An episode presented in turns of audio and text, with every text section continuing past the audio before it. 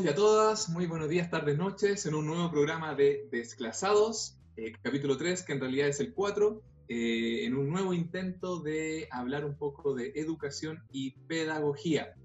Estoy aquí acompañado por eh, los tres tenores, a los cuales voy a proceder a presentar. Primero uno, este tenor es, a ver, ¿a cuál presento hoy día? Voy a presentar a un cumpleañero, a una persona que estuvo cumpleaños esta semana. Uno de los que- uno de los taurinos, eh, que nos estuvo mostrando hace un ratito su regalo nuevo, que es una batería que no suena. Eh, en este caso, integrante de Rey Caleuche, eh, que ya pronto va a lanzar su disco una vez que salgamos de esta eh, pandemia, amante de los juegos de mesa. Bueno, sin más, mi gran Miguel Villalobos, Villagol. Gracias, muchas gracias. Agradece la presentación. Quiero hacer una aclaración sí antes. Primero, la batería sí suena, bueno, pero hay que ponerse audífonos, ¿ya? y cuando me la compré no, no tenía considerado que tenía que invertir también en un, en un amplificador, entonces tengo que juntar plata. Me demoré como 20 años para comprarme la batería, juntando plata. Ahorraré 10 más para comprarme el amplificador. Así que apenas lo tenga le voy a dar un concierto. Ya no sirve. no, no sirve la, Puta la- Tampoco tengo tiempo para tocarla. Cuando empecé a ahorrar tenía tiempo, pero no dinero. Ahora que la tengo, no tengo tiempo y ahí está. Pero es un gran adorno, se ve linda, se ve preciosa. Así que eso, gracias por la presentación. ¿Cuánto-. ¿Cuántos años, tenor? ¿Cuántos años qué? Ah, ¿cuántos cumplo? 30. Cumplí 30. Eso, Sí, estoy, cambio de pero, folio. estoy, pero no decir. ¿Qué dice Pedro Angel para tu nueva etapa? Eh, dice que será un, un año bastante... Bueno, wea. Pura web, como no dice. sé, No, no. Pedro Saludos a Pedrito Angel, está está escuchando. que- Sí, pero Ángel yo creo que está procesando lo que, lo que está pasando aún. Así, no hay astro que aguante tanta desgracia. Bueno, en fin, eh, de, de hecho vamos a hablar hoy día de muchas desgracias. Se viene, se viene bien desgraciado el, el desclasado. Así que bueno, voy a dejarlos con ustedes, con un tenor también hermano taurino, eh, de corazón, ¿sí? En realidad es como mitad búho, mitad, mitad toro. No sé qué mitad será la de abajo, cuál será la de arriba. Pero eh, con ustedes, el grandísimo, el excelso, con interfaz nueva, Lautaro. Gracias, gracias. Inserte fanfarria aquí también. La, edición, en la edición pone un aplauso, güey. Sí, Para nosotros. para que no sean risas del chavo. Hola, hola, hola, hola. Aquí esperando un nuevo. Gracias, Miguel, por la presentación. Feliz cumpleaños. Igual para ti. Eh, sí, gracias. Nos felicitamos mutuamente. Claro, sí. Apártense. Ah, No. Eh, con alta expectativa este programa, se viene bonito. Siempre es bueno conversar de Evelyn Matei. No es por anticipar nada, pero Spoiler está bonito. sí, está bueno, está buena la discusión de hoy día. Tiene harto que, hay harto que aportar ahí. Sobre todo cuando no Eh, es tu estoy- jefa, loco. Es fácil hablar. Bueno, pero siempre te podemos presentar sin nombre para que, para que no Lo sepa que soy como hace tres capítulos. Bueno, sí, así que con alta expectativa este capítulo, vamos a ver qué, qué es lo que sale. Eh, estoy desde mi computador nuevo, así que el audio se debe escuchar mucho mejor. Mi voz debe ser en Ultra HD. Así que, que bacán y esperando que salga bien nomás. Sin más, sin más menos preámbulos, eh, voy a hacer un cruce esta vez, no voy a presentar porque voy a presentar al, tío conductor. Al, hombre que, le da vida a este, este desclasado, eh, sin tener cursos de locución, gran, gran locutor. Yo de la escuela de, de Alfredo La Madrid y César Antonio Santi. eh, con César Antonio Sante y, y Viñuela y Pachito Saavedra, todos juntos sale, Y Enrique, grandísimo- y Enrique Marrenda y Giovanni el, sale el grandísimo deporte espiritual y, y físico, el maestro eh, Tulio Triviño, Juan Ortiz. Ya voy a insertar también fanfaria en esta oportunidad. De Eso. Con ese ánimo, weón. Es que no soy un gran locutor. Es que, es que no soy un gran locutor. Para nada. Y lo acabo de demostrar. Lo acabo de demostrar. No, locutor soy- de los cuatro, si quieres. ¿Son la barreta o una alpargata? no, no. Lejos, lejos de. Sabes manejar ídolo. velocidades. Eh, sí, me falta manejar la velocidad. Partí muy lento. Pero sí, muchas gracias por, Vale, mete. por las loas. Como Salabarrieta dijo una vez, es un juego de velocidades, no de velocidades. No de velocidad, sino de velocidades. las velocidades. Pero no si tenemos una barrieta, güey. No. No.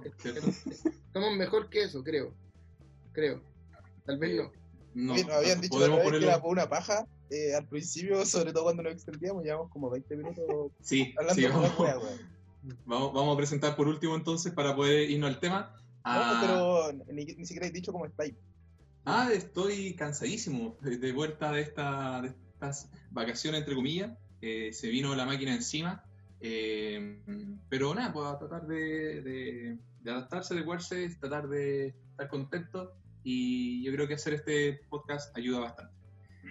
Respondiendo a tu pregunta, mira, respondí una pregunta del invitado por primera vez.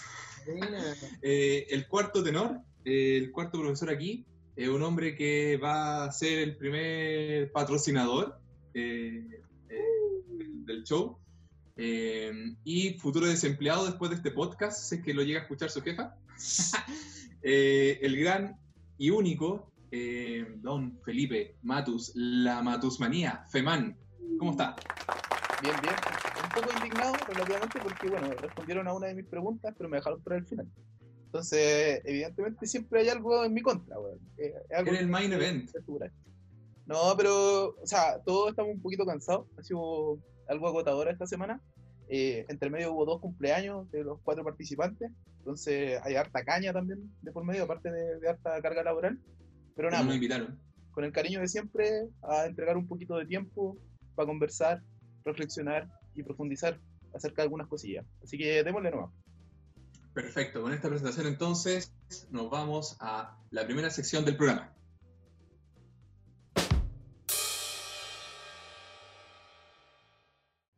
Vamos a seguir pagándole a los profesores full, todo mientras a todos los demás les cortamos el sueldo?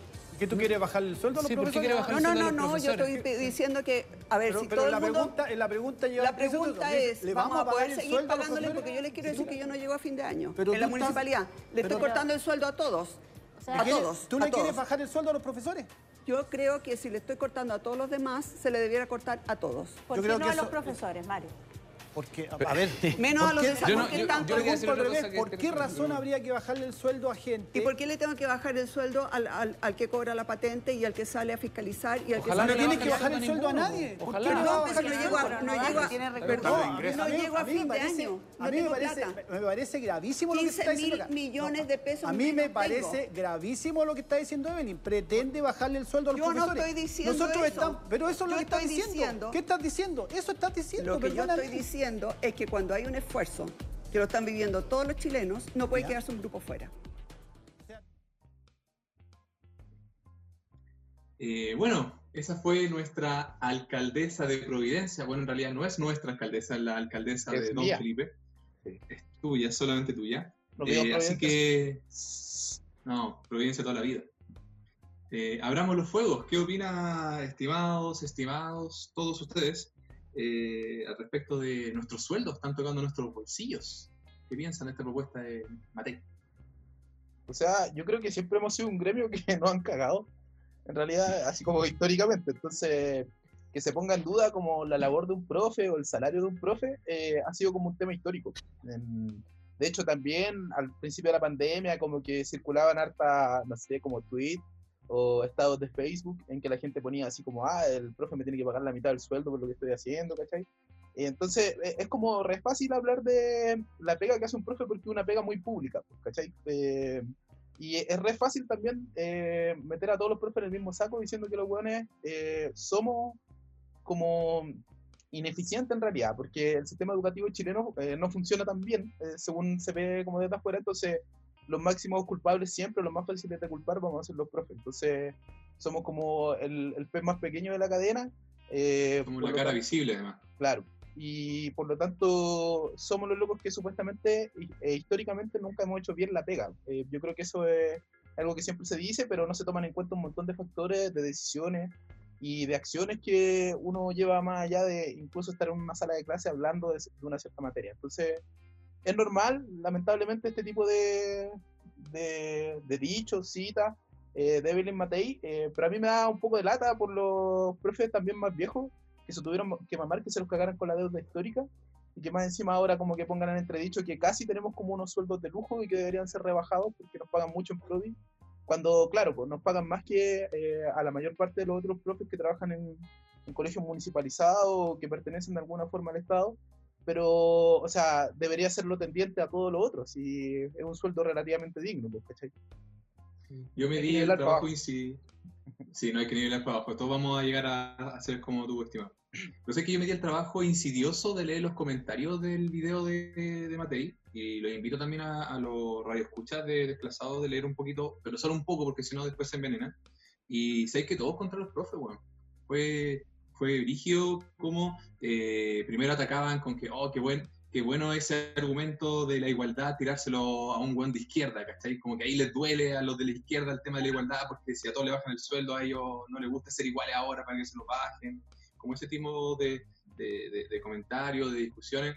Eh, otros comentarios también que decían, bueno, y cómo muchas veces les pagan el sueldo completo cuando hay eh, marchas y protestas y paros que ellos mismos organizan, ¿cachai? Como que eh, había mucho comentario respecto a, eh, a la labor docente, eh, a lo que solemos hacer eh, y qué tan valorado es, eh, no solamente valóricamente, valga la redundancia, sino que también monetariamente.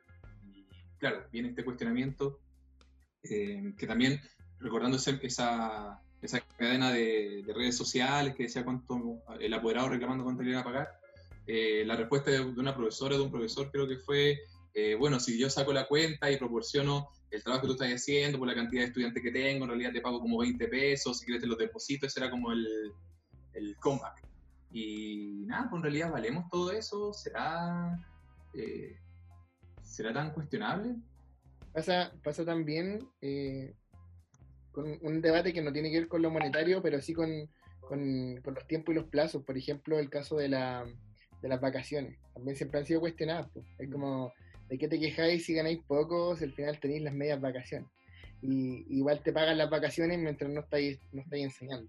O sea, hay una, una, especie de, de, paredón contra la, la labor docente en el sentido de que se cuestionan hartas cosas desde, desde la ignorancia también. ¿ya?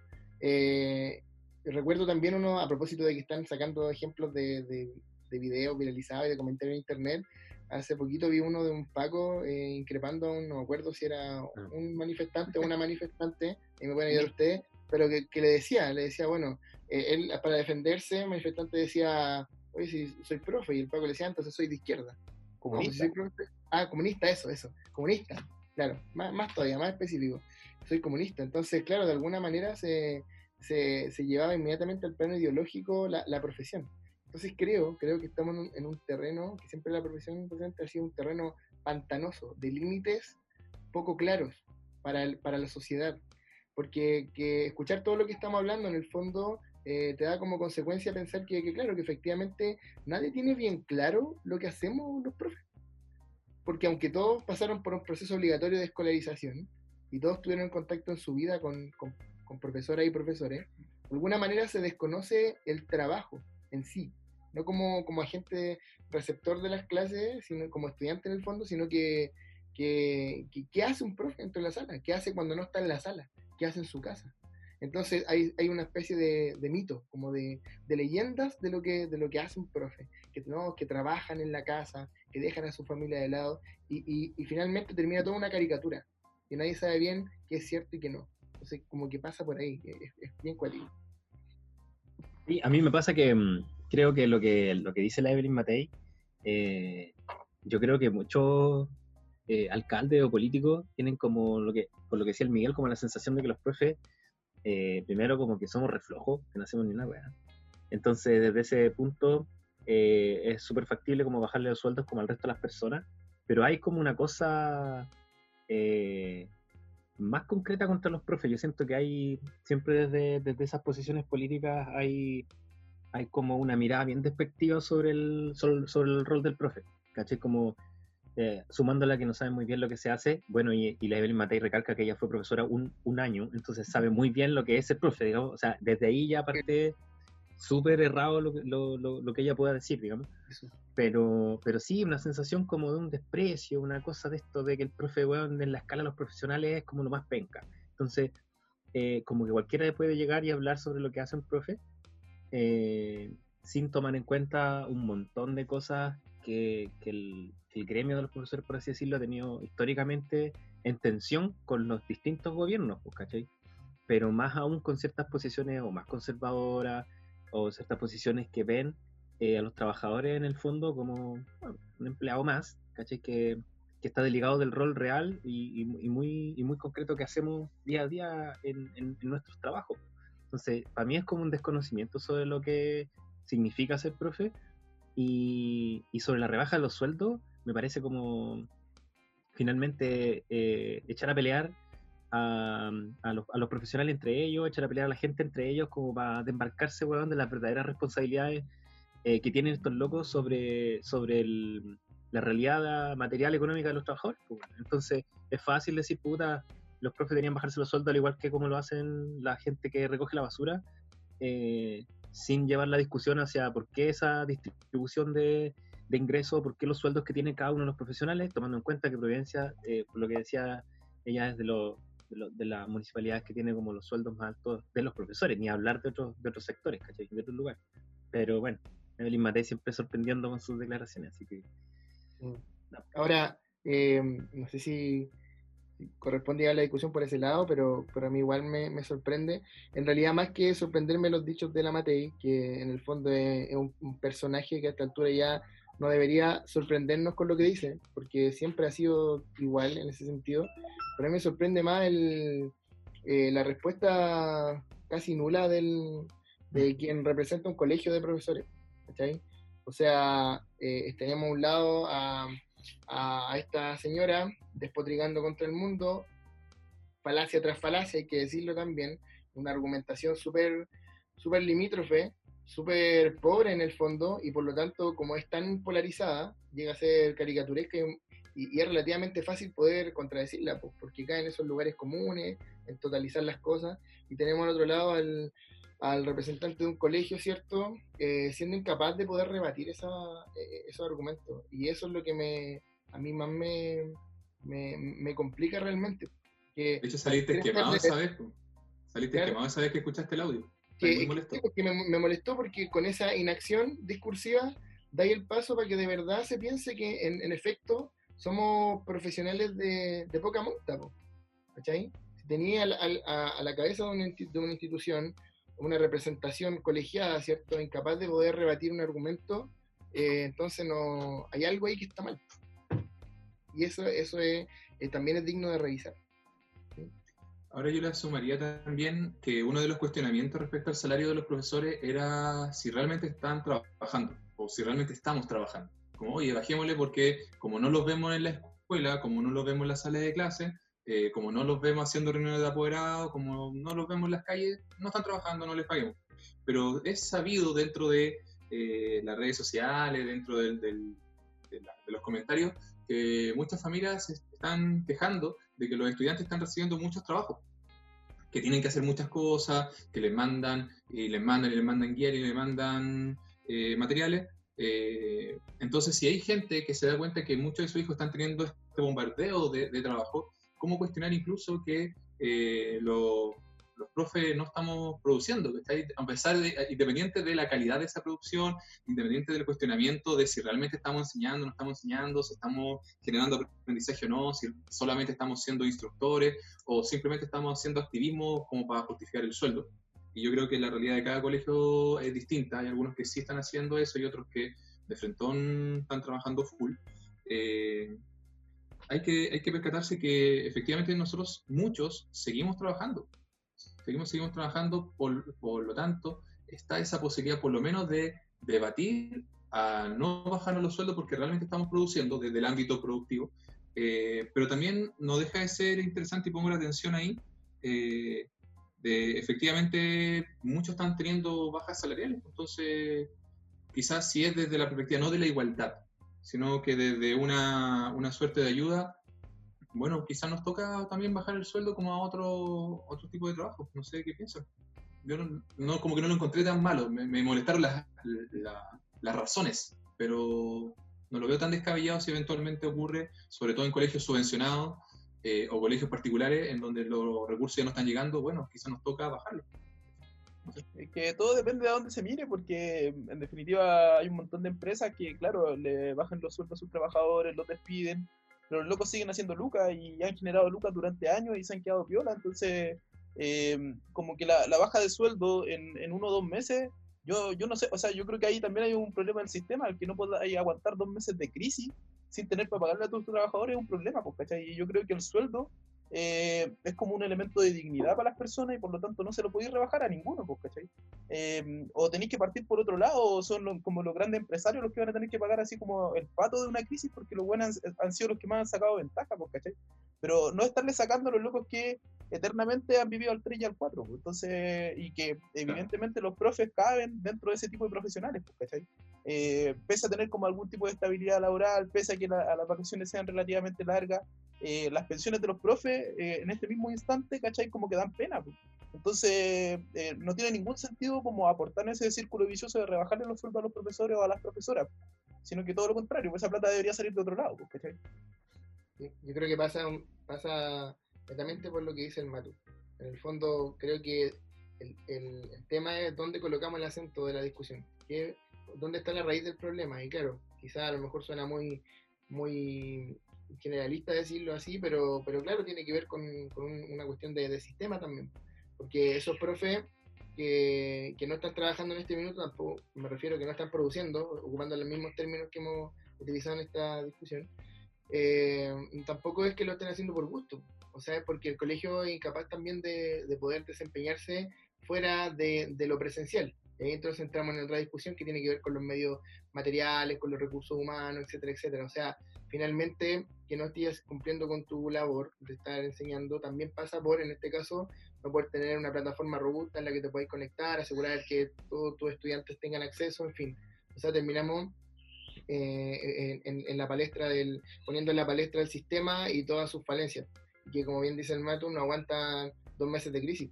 Y si no aguanta dos, menos va aguantar lo que se viene, que pareciera que en proyección es bastante más largo de lo que quisiéramos. Entonces ahí hay un, hay un tema interesante y finalmente terminamos cuestionando hasta los fundamentos de- del capitalismo. O sea, ya, ya vamos como apuntando hacia allá, que la injusticia es de facto. No sé, por ahí, por ahí también pasa el hecho de, de lo que estamos conversando. Gracias, Matei, por darnos una, una entretenida conversación. Eh, pero por favor, eh, señora alcaldesa, no se vaya porque vamos a seguir con usted a continuación. El Vamos tráfico a- allá afuera. Sí, debe estar corriendo ahora. vamos a la siguiente sección.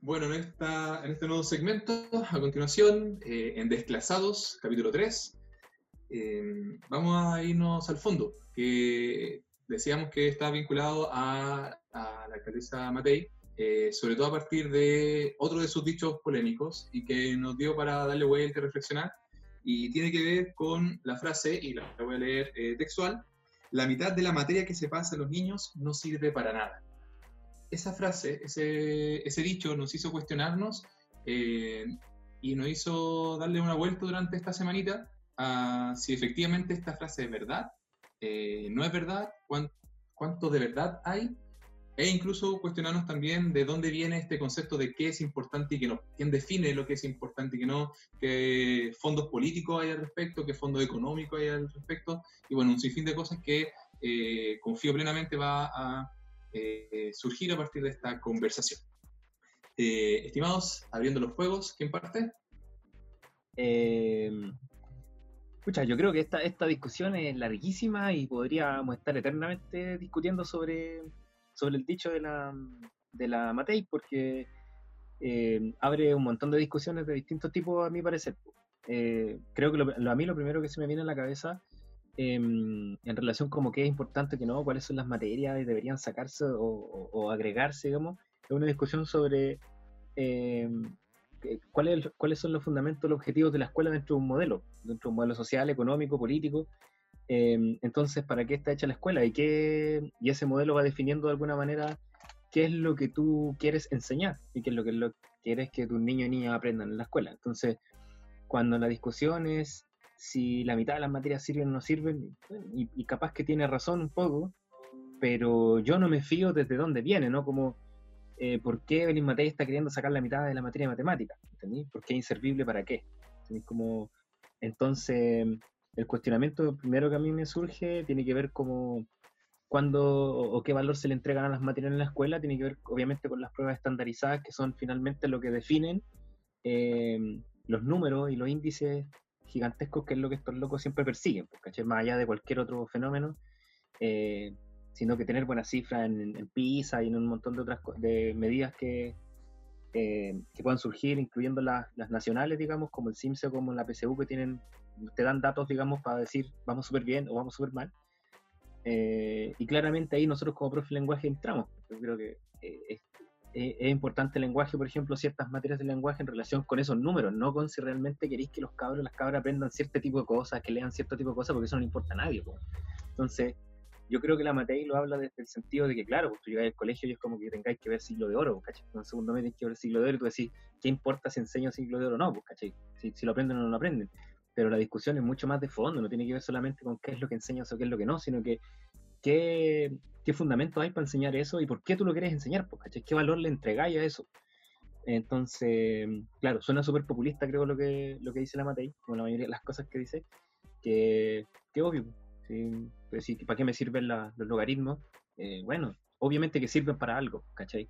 El punto es que cuáles son los argumentos que hay detrás de ese dicho de la Matei. Para mí eso es lo que es lo que se me viene primero a la cabeza.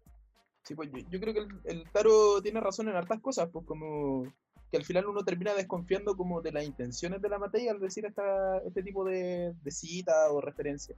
Porque, eh, o sea, ¿qué es lo importante y qué no? Siempre ha sido como peludo a nivel curricular.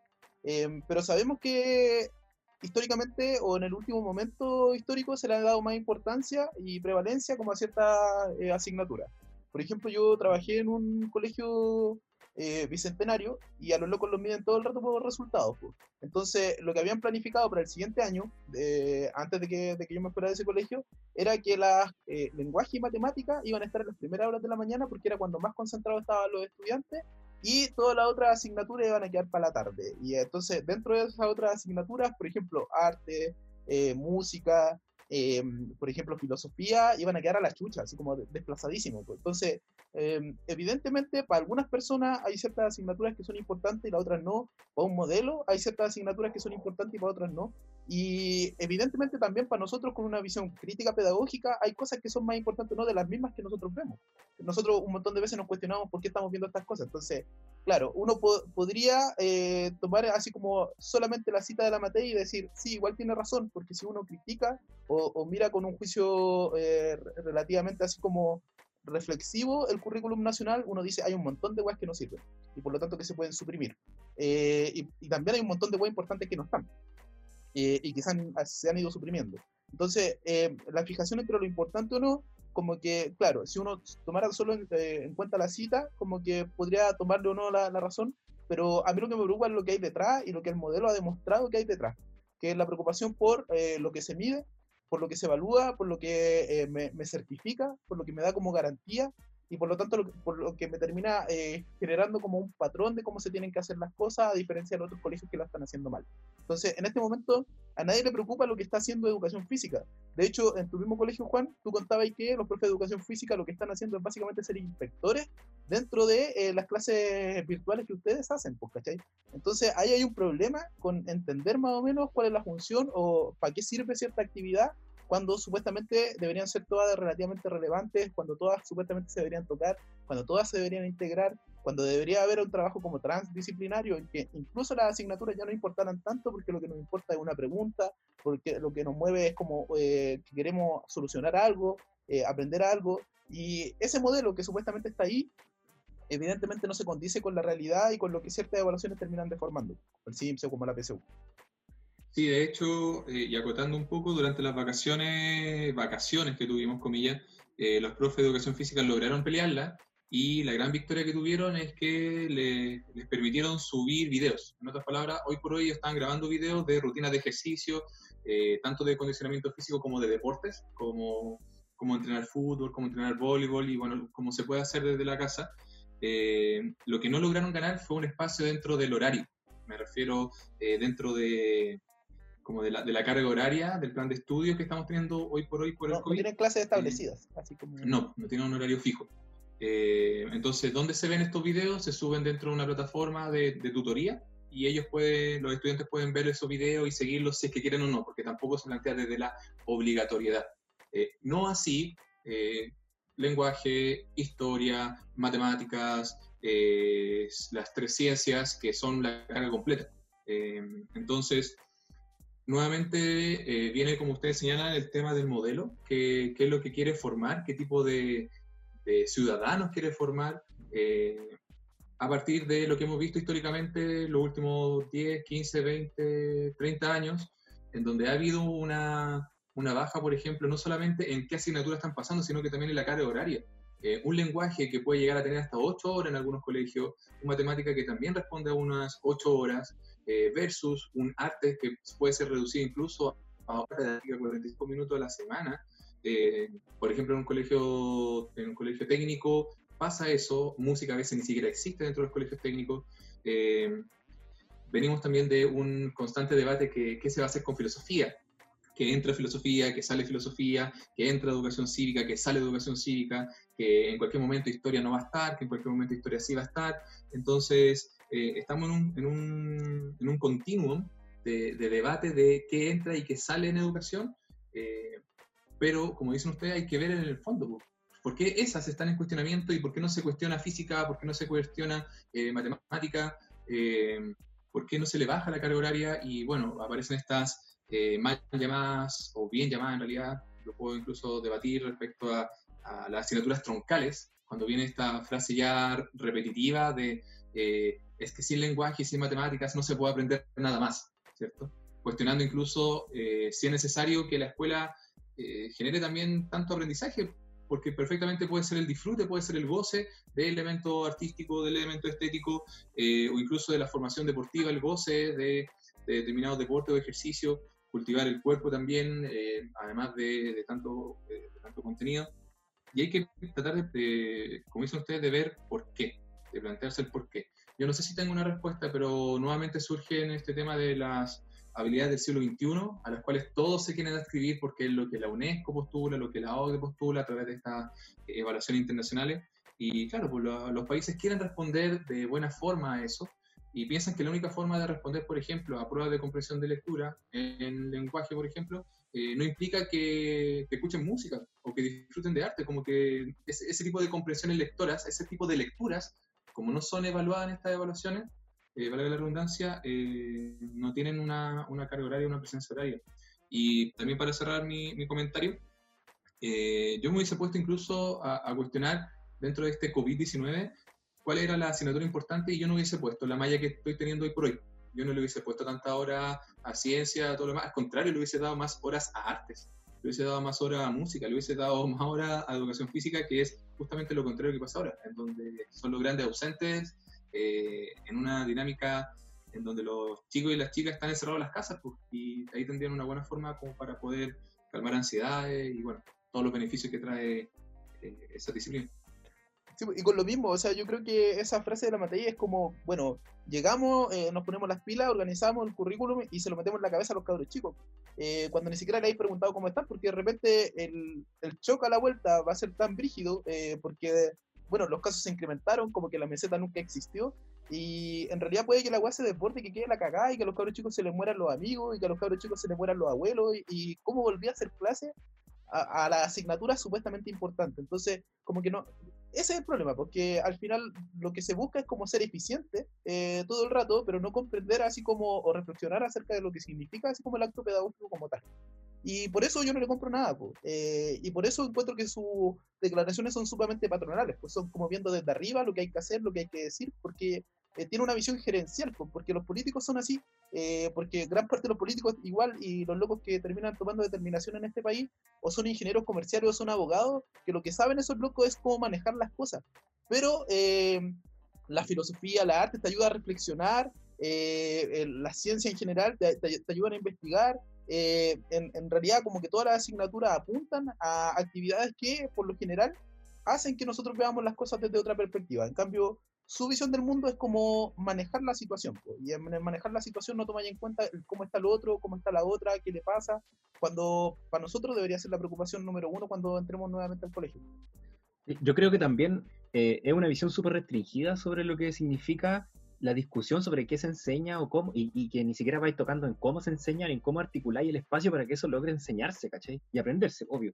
Pero Porque la visión restringida es como, bueno, va, ya saquemos la mitad de las cosas y dejemos esta otra. Es, es como si yo tomara una hoja, weón, y pudiera recortar lo que no me sirve y dejar lo que me sirve, ¿me entendís? Como, ¿y, y, y quién define eso? ¿Me entendís? Como, eh, porque para política pública necesitáis un estudio serio que avale los cambios que vaya a hacer y todo. Yo lo, yo lo comprendo, no es tan simple como llegar y cortar. Como, y eso es restringido porque sigue siendo un cambio eh, dentro de un mismo paradigma, la misma visión, la misma manera. Entonces creemos que sacando siglo de oro y poniendo un latinoamericano en una de esas, los cabros van a leer más, mejor, ¿me entendéis? Como, y eso no es así, digamos, o sea, eh, implica un montón de otras revisiones más, pues, ¿cachai?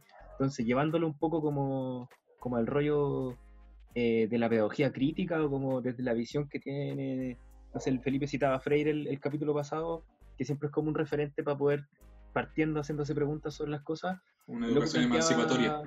Claro, el loco planteaba también como el rollo de, acercar esa discusión curricular sobre qué se enseña o qué no se enseña eh, también a las comunidades. pues. Entonces, decir de qué forma, y que yo creo que es un problema que, pega otra vez en el palo de nuestra realidad weón, eh, nacional, ¿cachai? Como por qué hay una crisis de representatividad tan grande, por qué estos políticos que en esa visión gerencial, patronal, ¿cachai? Terminan tomando decisiones que otra vez no estamos de acuerdo, ¿cachai? Nosotros, los que trabajamos en esto, decimos, esto no está bien. eh, en una de esas hay que revisarlo, hay que hacerlo de otra forma. Te están pidiendo otro paradigma, otra manera de entender eso, ¿cachai? Como si, si lo van a decidir una mesa de, de técnico en donde hay tres profes catedráticos universitarios, dos abogados y, una- y un ingeniero comercial que van a decidir el currículum de lenguaje, entonces, o ponle ya un par de, de doctores en literatura, pero, pero sigue sin poder participar la gente que trabaja en esto, que ejecuta esto, pues, ¿cachai? Es como que le pregunté una política pública a la gente, o sea, una política pública sin preguntarle, sin diagnosticar con la misma gente que trabaja ahí,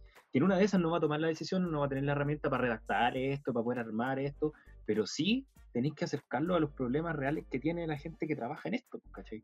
Y le, y le ha pasado hacerlo- y le ha pasado en el último tiempo, o sea, con, con todo lo de la pandemia, ¿cachai? Como que los locos decidieron abrir un mall solos, eh, porque ellos mandan, porque ellos determinan, y les quedó la cagada el otro día, o sea, como porque igual la gente se iba a aglutinar, porque igual eh, la gente no sabía cómo decirle a las personas que salieran, porque no podían estar tantas dentro de una tienda, ¿cachai? Porque al final igual está ahí en un, en un lugar donde soy un empleado nomás de esos locos, eh, y pasó lo mismo también con el retorno seguro, ¿cachai? Como que los locos tuvieron que dar pie atrás, entonces, les está pasando constantemente. Y, y eso es lo que yo creo que no entienden, weón, Que ellos no pueden decir qué se hace desde arriba, porque esa era la política antigua, ¿cachai? Pero ahora, o sea, como que están en entredicho, y como están en entredicho, todo tiene que ser evaluado y todo tiene que ser construido con las personas, pues. Y como decía, claro, pues, o sea, la política de Freire era no una pedagogía para los oprimidos, es decir, no yo les voy a hacer el plan a los locos y se los voy a poner ahí, sino que la- los locos construyen qué se hace. po. Con ellos. Sí, po. Eh, entonces, no es como, ya, voy a ir a hacer una, una encuesta eh, a la comunidad para ver cómo están, le pregunto así como cuáles fueron sus apreciaciones y a partir de esas apreciaciones elaboro como un plan. No, pues loco, tenéis que construir el plan con las personas, pues, y son ellos los principales actores. Y eso es algo que no han entendido. Y de hecho, en mi experiencia personal, eh, con la alcaldesa de Providencia y con la corporación, es que los locos más restan que suman, pues, ¿cachai? Insisten en ocupar una plataforma que no sirve, porque lo único que ellos entienden es que la gente se tiene que meter en una plataforma culiada a responder pruebas estandarizadas, pues. Entonces, esa es la visión educativa que tiene Evelyn Matei y que tienen todas las otras personas que eh, trabajan con ella. No solamente ella, o sea, esto se replica en, otro, en otros lugares también. El, tema es que bajar, bajar esto a las bases, ¿cierto? Para que sean las mismas bases las que decidan, las que, las que piensen en torno a sus necesidades, lo que necesitan, eh, es contrario a esta visión patronal que ustedes han definido muy bien, pues han descrito muy bien. Esta visión de unilateral en donde el que manda hace. Y, y yo me pregunto constantemente, cada vez que los veo decidir algo y luego dar pie atrás sobre lo mismo que decidieron, como la apertura del mall, que es un, un icono, creo yo, de, de, de- de este proceso, de, ir contra todo pronóstico a, y contra todo sentido común contra toda lógica, abrir algo y tener que cerrarlo luego porque en el fondo no se sostiene. Y todos sabíamos que era una decisión que no se sostenía. Entonces yo creo que eh, esas decisiones es- que están siendo constantemente tomadas de esa manera, eh, de alguna forma revelan que, que no hay filosofía que sostenga esto, ni hay un respaldo ni un pensamiento previo que le dé sustento a sus acciones. Simplemente están, eh, operan desde el hecho de que tienen poder, una cuota de poder, y la pueden utilizar. Y por lo tanto, como tienen eh, esa cuota de poder, pueden modificar cosas, decidir cosas, y si luego no resultan, da lo mismo, porque ellos no están pagando el pato de esto. Somos nosotros, Cuando digo nosotros no, no me refiero solo a los docentes, sino que a todos los que trabajan en conjunto con nosotros, incluyendo también los estudiantes. Realmente las familias de los estudiantes, los estudiantes todos pagan los platos rotos de decisiones que son tomadas con el culo, básicamente, y que, y que no responden a ninguna filosofía que los sustente detrás. Yo creo que eso es lo más grave. Por último, te juro que sería hasta más respetable que actuaran desde los parámetros del capitalismo más descarnado, pero por lo menos que tuvieran un, un, un, un respaldo, ¿cachai o no? Que, que una claridad, pero ni siquiera eso. Si simplemente son decisiones de gente que más o menos cree entender lo que pasa y toma decisiones a propósito de eso. A pesar y yendo en contra del sentido común o de la evidencia. O sea, tenemos instituciones, no sé, como el otro día estaba leyendo un, artículo del 2016, pero era de la UNESCO sobre la educación artística, por ejemplo. ¿Cachai? Y que, y que establecía que incluso la educación artística era necesaria para, para, poder construir este ser humano del siglo XXI, que en algún otro capítulo anterior lo conversamos también, con todo lo discutible que es eso. Pero incluso el arte tenía una presencia muy importante en, en esa construcción y se abogaba por recuperar estos espacios para el arte. O sea, a pesar de que incluso instituciones y organizaciones grandes te están dando evidencia y se está hablando del tema, aún así pareciera que no importa nada. Y creo que finalmente nos estamos enfrentando a eso. Ni siquiera nos estamos enfrentando a una lógica neoliberal. Nos estamos enfrentando a, gente que quiere hacer lo que quiere hacer, ¿no? ¿Cachai? Porque tiene, es cortoplacista, tiene plata en el bolsillo, tiene poder entre las manos y no duda ni un segundo en ejercerlo contra todos nosotros, como, como, dije antes.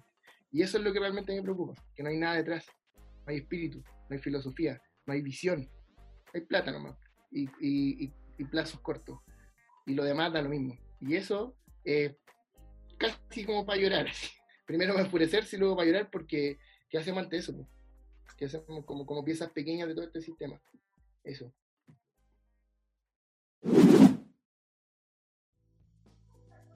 Vamos entonces ahora a esta parte final ya de la conversación, eh, en donde le hemos dado vuelta un poco al tema de las asignaturas importantes y no importantes.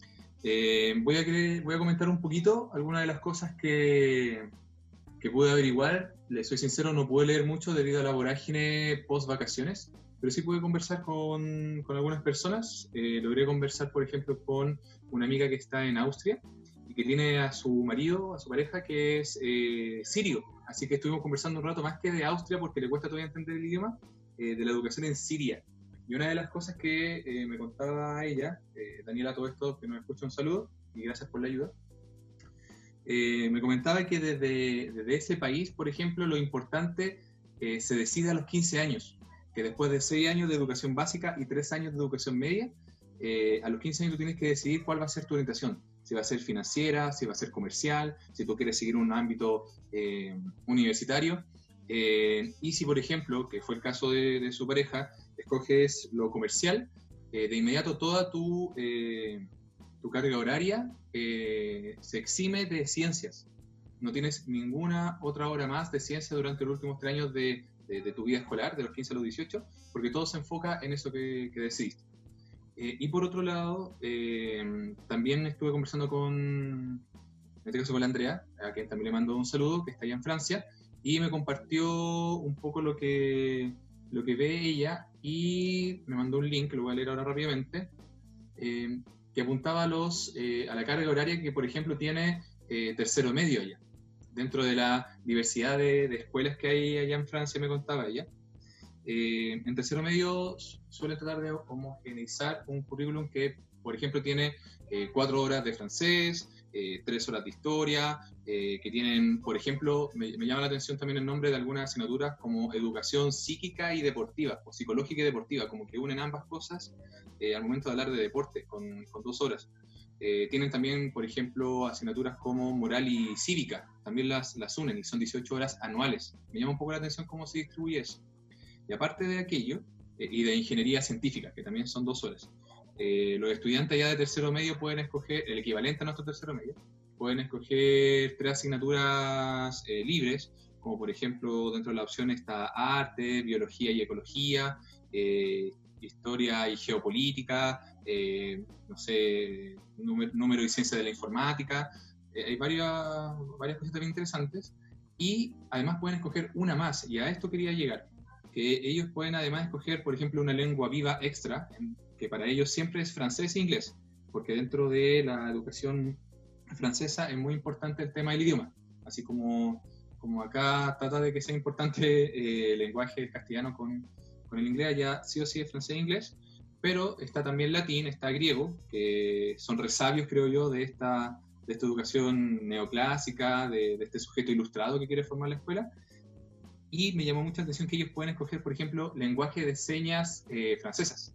O sea que hay un espacio incluso para educar, si tú lo des- decides, eh, eh, educar al estudiante, al futuro ciudadano, para que sepa comunicarse en un lenguaje de señas y que invita un poco a la, inclusión, a que no solamente no, no dediquemos que ellos se inserten, en este caso eh, a, lo- a las personas con cierta discapacidad, se inserten al sistema, sino que el sistema lo, lo- los, eh, los permita recibir y se adapte, que la realidad se modifique. Entonces, en gran resumida cuenta, eh, conocer un poco de esto me, me dejaba como gran conclusión lo, lo diferente que puede ser el sistema de cada uno, pero que a pesar de, de- de lo diferente, igual hay, hay lógica bien de mercado, como por ejemplo lo que, lo que pasaba allá en Siria con esta decisión de eh, dejar completamente de lado, por ejemplo, la ciencia o las artes, es que tú no te vas por ese lado, eh, o en el caso de Francia, en donde igual hay una carga importante del idioma, de la ingeniería, mucha, mucha ingeniería eh, dentro de las opciones, eh, y todo para responder a esta, a esta educación que se suele vincular mucho a lo STEAM, ¿sí? esta, esta ciencia, tecnología, ingeniería, matemática. Eso, y lo, y lo similar que es en cierta medida a lo que vivimos nosotros en, en Chile. Ese- Esa debe ser la tendencia, digamos, de la educación occidental al menos. En realidad desconozco completamente la educación en Oriente. Bueno, Siria igual, Medio Oriente nos daba más o menos un- unos parámetros, pero hacia allá debe estar apuntando todo en realidad. Como en el fondo la educación como, como modeladora de, de los seres que queréis para la sociedad que quería en el fondo. Y cuando hablamos de la sociedad que queremos, no, no somos nosotros, no es la sociedad que nosotros queremos, sino que la, la que el sistema imperante necesita, un poco lo que el sistema que habíamos descrito hace un ratito en este mismo programa. Entonces, a mí, a mí lo que me parece curioso, siempre es interesante tener esta referencia, esta comparativa, pero finalmente ustedes saben que el papel aguanta caleta.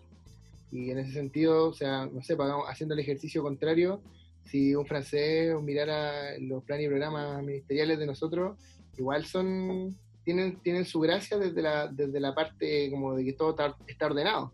Y que si viésemos realmente todo lo que dice y hiciéramos todo lo que se hace ahí y lo que se propone, de verdad que andaríamos, andaríamos mejor que, que, sí sería ideal, andaríamos mejor de lo que re- realmente estamos, porque dista mucho de, de lo que realmente se, estamos haciendo en, en la práctica. Igual hay un, tema también, ¿cachai? Onda, no sé, preguntas como, por ejemplo, ¿qué pasa? Estoy yéndome súper a lo práctico. ¿Qué pasa si un niño o una niña en Siria eh, elige hacia esa edad, 15 años me dijiste más o menos, eran 15? Eh, ¿Qué pasa si a los 15 y medio se dio cuenta que en realidad no tenía, no, no, no era lo suyo, no era lo, económico? Eh, habrá sistemas de, de cambio, habrá sistemas de, de, de poder empezar otra línea de carrera, en fin, ¿cachai? Al final, digamos que todos eso, esos grandes sistemas de elección chocan con el hecho de que son, somos todos seres de información y particularmente los adolescentes. ¿Quién sabe qué, qué querís para tu vida de 20 años más a los 12, a los 13, a los 15? ¿Quién sabe? Si querís puro jugar, ir, ir a fiesta, estar con amigos, no sé, hacer lo que quería hacer. ¿Sabes? Eh, es, es cuático, y disculpe que vuelva a hablar, pero lo que señalas vale. tú al momento de decir, claro, que un, que un cabro de 15 años, ¿qué piensa para el futuro? Pero quizás la, eh, la carga horaria de asignatura de materia no es tanto para el futuro, quizás es necesario tener una carga horaria que permita que el estudiante se pueda entender eh, hoy en día. po.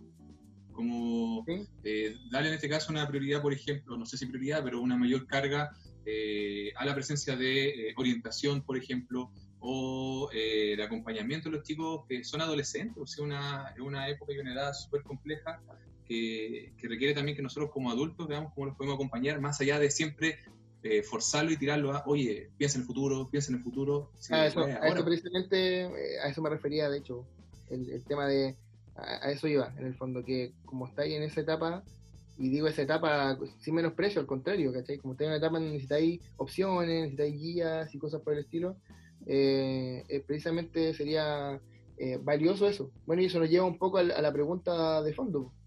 ¿Qué es lo valioso? Al final, ¿qué vamos a considerar como, como valioso dentro de los planes, lo que tiene que ir sí o sí? O, o una vez más vamos a caer en, en, en el, en el ejercicio de poder de determinar lo que es valioso e importante para otros seres, sin permitirles que ellos mismos armen su, su panorama. Finalmente eso, eh, ese es el, el error. ¿Qué les parece? ¿Qué es valioso, qué no? ¿Qué va, qué no va? Sí, o sea, ¿Cómo se puede la suma? No, es que claro, pues, eso, siempre responder a esa pregunta implicaría como una visión, bueno, relativamente subjetiva, eh, pero que yo creo que se, se debería construir siempre. pues, O sea, qué es lo importante, qué es lo valioso. Como decía el Juanito, si alguien se quiere preparar para el futuro, buena onda, es como que lo estime porque es su camino, ¿cachai? Si alguien se quiere conocer más a sí misma o a sí mismo, eh, buena onda, que, que la, la escuela lo acompañe en ese proceso, pues, pero eh, como que tenemos un proceso invertido, o sea, más antiguo en realidad, pues, porque también es como relativamente empresarial, desde la perspectiva en que tenía un objetivo curricular vinculado con un estándar que tenéis que cumplir. pues. Entonces, eh, lo que nosotros perseguimos es que lo- todas y todos y todes lleguen a un objetivo determinado, lleguen a un estándar determinado. Entonces, eso lo que hace es como normalizar, pues, ¿cachai? Cuando la escuela, evidentemente, o sea, se- según lo que yo creo que nosotros creemos, eh, debería ir por el camino contrario, pues, por las búsquedas de cada quien, pues, acompañarlos como en ese proceso. pues. Entonces, yo pensaría en una pedagogía más dada vuelta en ese sentido, pues, en que como que el estudiante no le sirve a los contenidos ni a las asignaturas, sino que las asignaturas y los contenidos le sirven para él, eh, para buscar su- sus desarrollos, para buscar sus preguntas, para cuestionarse ciertas cosas. Y yo creo que también, por ejemplo, un problema como el actual, así como el, el epidemiológico, por sobre todas las cosas, así como a partir de la pandemia, no se resuelve solo desde generar una vacuna, pues, ¿cachai? Como que se resuelve de un montón de perspectivas distintas. Vaya a tener que eh, tener psicólogos, vaya a tener que tener psiquiatras, eh, vaya a tener que tener así como el arte dialogando con los problemas actuales para tener otro enfoque, otra mirada, para intentar comprender qué, qué nos está pasando y cómo, cómo vivimos con eh, futuras crisis probablemente similares o parecidas a las que estamos viviendo. Entonces, eh, nunca la respuesta viene como de un solo lado, nunca la respuesta viene de una sola asignatura, y yo creo que los grandes problemas humanos nunca se han resuelto desde una sola perspectiva, pues, ¿cachai? Siempre tienen que contar con distintas aristas, pues, y, y en ese sentido siempre pensaría en un modelo como más transdisciplinario, en que no fueran importantes la- las asignaturas, sino que más bien como que eh, los problemas, o sea, las asignaturas se debieran a los problemas, a los temas que la y los estudiantes quieren hablar, la y los estudiantes se mueven por esos temas y por esos intereses. Pues, entonces, hay poco espacio para el deporte en los colegios, hay poco espacio para el arte en los colegios, y esa weá probablemente no sea, no es porque los cabros no quieran el arte y no quieran la educación física, sino que porque no, no se mueve mediante indicadores, porque no se mueve mediante estándares, eh, y esas weas no son como importantes en este momento. po. En- Lo que sí se mueve por estándares son como matemáticas, lenguaje, eh, y en eso lo han transformado. pues. En vez de una búsqueda personal del gusto estético de la lectura, lo que buscamos es que los locos lleguen como a ciertos indicadores de logro eh, en un objetivo. lo que, lo que demuestra un poco lo que estáis diciendo es, de hecho, el rol que tienen eh, arte o que tiene educación física en la actual realidad online, que son, por ejemplo, los encargados muchas veces de, de pasar listas y de supervisar procesos de otra, en otras asignaturas que se supone que son importantes. O Sí, sea, lo hablábamos hace un ratito. eh, no tienen ni, ni- ni coinciden con eso. Bueno, entonces... bueno que lo vuelvan a recalcar. Gracias. Que no haya sido porque estaba en el baño, escuchaste lo que estábamos hablando. Puta, sí, me paré al baño, ya, transparentémoslo. Sí, bueno, salí un rato, no escuché esa parte, pero siempre es bueno hacer un- una síntesis de, de los contenidos. Voy a insistir con algo que dije la otra vez, menos mal que este programa sale solo el audio, weón. Menos mal, Sí, menos no. mal, porque si no eh, sería menos, menos serio de lo que ya es. ¿no? mm, menos creíble. Sí, yo digo sobre lo que decían, igual eh, como tal vez aportarle un, un- un contenido, diría a mí, un contenido de a lo que estamos hablando. No vengo del baño, escuché todo. Em, sobre, mm, claro, que pueden surgir miles de, de- de propuestas eh, sobre cómo re- reformular todo esto, pero yo creo que partir de la base de lo que, de lo que han dicho ustedes, como de cómo eh, construir también eh, desde ciertos contenidos hasta ciertas metodologías, hasta ciertas visiones de mundo que permitan que en el fondo los cabros que están en el colegio se sientan mucho más parte, mucho más pertenecientes como a ese espacio y que la escuela realmente sea ese espacio donde tú te vas formando de acuerdo a lo que también tú vas queriendo formarte. Entonces, no sé, obviamente sería un, estudio gigantesco porque sería parte de una reforma total de la educación chilena, pero lo que sí creo que es importante en estos momentos al menos posicionar es que necesita de, ese, de, de esa nueva forma de ver las cosas, pues, ¿cachai? Porque eh, puede ser desde una cosa no tan profunda como, como, como partir de ciertas elecciones que se puedan hacer dentro del sistema escolar, entendiendo que eso reformula también todas las cargas horarias de los profes, lo que saben, lo que no saben, lo que podrían enseñar o no, qué sé yo. Eh, pero, pero sí darle más participación. Yo creo que abrir esos espacios es muy bueno y es lo que en el fondo la sociedad en general está pidiendo a gritos, pues, ¿cachai? Como participar más de las decisiones, participar más de lo que de lo que nosotros también, eh, o sea, escoger también y tener la posibilidad de escoger, o de ni, siquiera escoger, es tan básico como poder eh, opinar y discutir sobre lo que creemos, ¿cachai? Y esa, ese fenómeno, yo creo que la educación obviamente no está lejos de ser un área que debería abordar ese esa problemática, pues, ¿cachai? Eh, que los cabros podrían escoger ciertas materias, ciertos temas, que pudieran eh, proponerte qué es lo que ellos también están esperando aprender o por dónde querrían ir sus caminos, ¿cachai? Y en una de esas, eh, ese formato podría ser mucho más, podría, podría contrarrestar un poco ese problema que tenemos, pues, ¿cachai? Desde la escuela. Desde, a mí me tocó, por ejemplo, en algún momento formular electivo y el mismo colegio eh, no le interesaba que fueran los electivos que están propuestos para tercero y cuarto, sino que tú como profe podrías tirarte un rollo, por así decirlo, sobre algún tema que te pareciera interesante. Y, y los cabros iban escogiendo, se juntaban de distintos cursos, se juntaban de distintos niveles, en este caso tercero y cuarto, eh, de acuerdo a los temas que vais planteando, obviamente vinculados a nuestras áreas.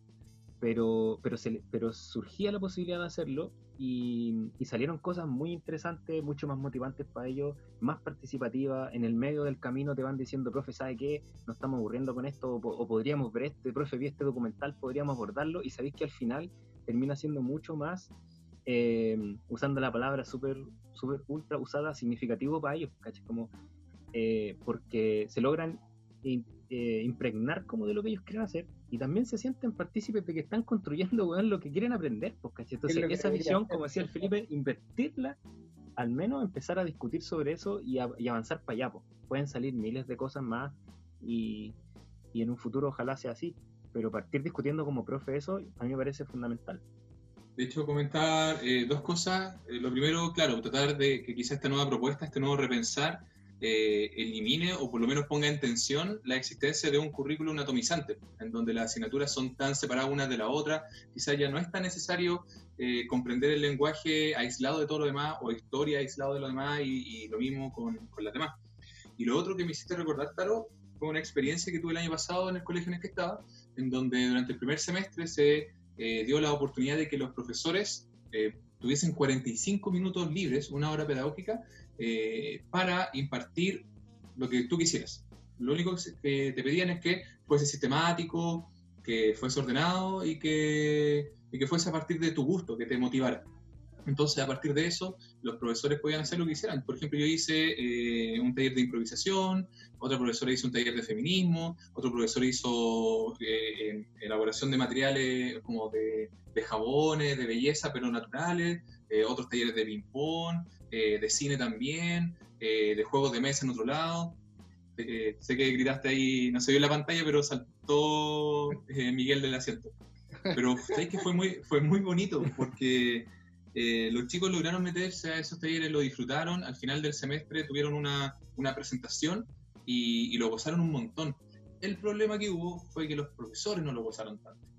Los profesores lo encontraron una pérdida de tiempo, varios. O de frentón eh, lo encontraron una paja y a medida que iba pasando el- el- el- los meses del primer semestre, varios profesores dejaron de hacer la- eh, los talleres, dejaron de hacerlo hasta que al final quedaron muy poquitos, pero los que quedaron, los chicos quedaron muy, muy motivados. Entonces ahí también hubo una experimentación que al menos para el lado de los estudiantes tuvo buenos resultados, bonitos o interesantes resultados.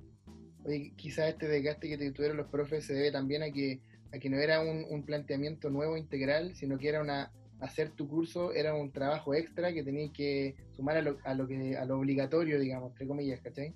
Entonces Claro. tiene que ver un poco con eso, pero lo que tú comentáis, no sé, a veces pienso que debería ser lo que dice el tal, lo que dice el mato, lo que dices tú referente al, al poder elegir, tener opciones, armar tu, tu carrera, eh, debería ser lo que la escuela debiese ofrecer siempre, ¿no? Como el, el, el núcleo, el, el núcleo eh, creo que está ahí.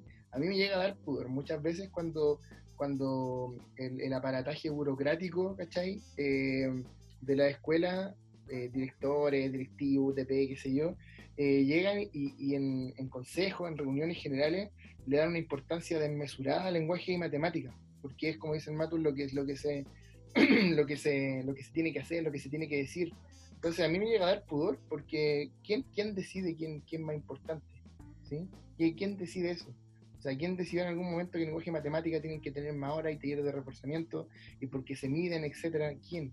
Eh, No, evidentemente, o sea, como lo que nos legaron es un currículum occidental, eh, europeo, gringo, y basado en los hombres, ¿cachai? Entonces, bajo eso hay que intentar darle una vuelta a un sentido crítico, y aparte así como de, de- de ser patriarcal, eh, también es parte de, de la élite, pues. De la clase dominante. Entonces son los conocimientos de la clase dominante, el lenguaje que maneja la clase dominante, la que supuestamente todos tenemos que eh, manejar y, y configurar, pues, pero evidentemente en una escuela que no se elige eh, se da poco espacio para esa resistencia, para instalar otros saberes, pues, ¿cachai? Como que se habla caleta de la escuela intercultural y todo, eh, pero claro, o sea, depende todo de cómo, cómo lo vaya a tratar o, o de cómo vaya a hablar ciertos temas, pues si es por cumplir, si es con apenas tiempo o condiciones materiales para poder desarrollarlo.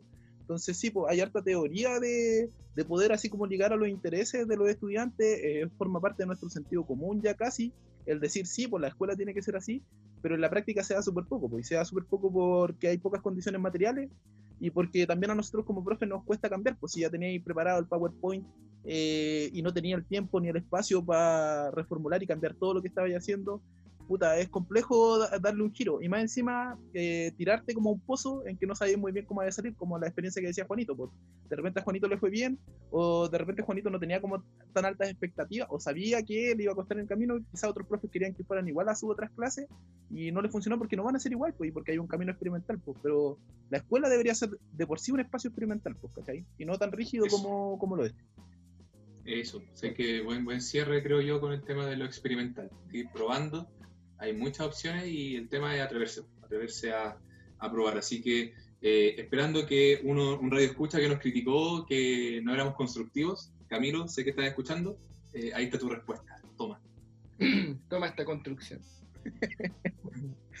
Oye, hablando de estas dedicaciones para, la, para los radioescuchas, eh, solo voy a mencionar a, a mi compadre Josué, que ha sido un, un radioescucha eh, activo y un, un fanático, ya casi un groupie de este programa. Eh, así que me cobró que, nunca, que nunca lo mencionábamos, que siempre nos hacía crítica. Y bueno, agradecer la- las críticas y los comentarios de, de compadre Josué, que ahí el, el, Te vamos a mandar una tenor- polera el- estampada. el tenor casi barato también compartió con el hombre ahí. Sí. Y sí, que siempre que el loco nos del- manda la retroalimentación copiada y pegada. O sea, te manda un mensaje a ti y me manda el mismo mensaje. Eh, Sí. Hasta por ahí nomás. Bueno, Josué, Josué, cambia, cambia los, cambia los comentarios. ¿eh?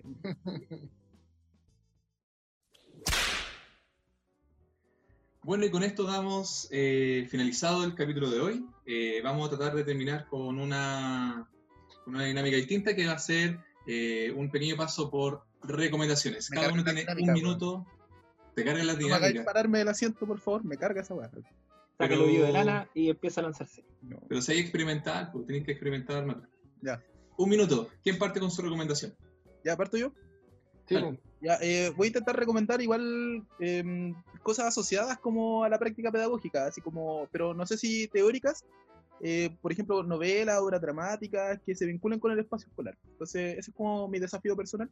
Y voy a partir con una obra que me gusta caleta de Luis Barrales, que es el autor de HP, em, una dramatización de la historia de Hans Pozo, que es para la cagada, yo la leo en clase y les cabres quedan palollo, eh, súper potente, súper fuerte, así que una invitación a leerlo, pero eso no es, porque les dije que eh, se iba a vincular con la escuela y la obra que les voy a recomendar de Luis Barrales, el mismo autor de HP, es La Mala Clase, eh, un conjunto de estudiantes quiere pasar de curso, eh, están repitiendo, están en cuarto medio y su profe de historia les va a hacer como la prueba final o el examen final. El tema es que los cabres quieren chantajear a la profe para poder pasar y se develan un montón de temáticas vinculadas como con la función de la escuela, el para qué vamos al colegio, el de qué sirve, eh, muchas veces como cuáles son las visiones, las intenciones que los profes tienen y que disienten totalmente con las visiones, las experiencias que los cabres tienen. Entonces, a mí me parece una obra pulentísima La Mala Clase eh, de Luis Barrales, la pueden pillar en PDF si la googlean.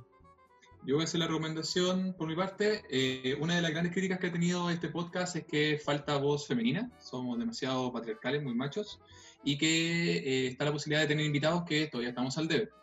Por lo tanto, mi recomendación es a escuchar otro podcast también, un podcast que no sabe que nosotros existimos, pero a partir de ahora va a ser nuestro podcast amigo, que en algún momento se lo recomendaron a, a Matus, que es Salga la Pizarra. Eh, está en, en Spotify, tiene nueve capítulos en este momento eh, es una profesora eh, bien interesante, que tiene un rollo feminista, tiene un, un rollo eh, en donde suele presentar su programa a través de los invitados, como que el invitado es el, el foco.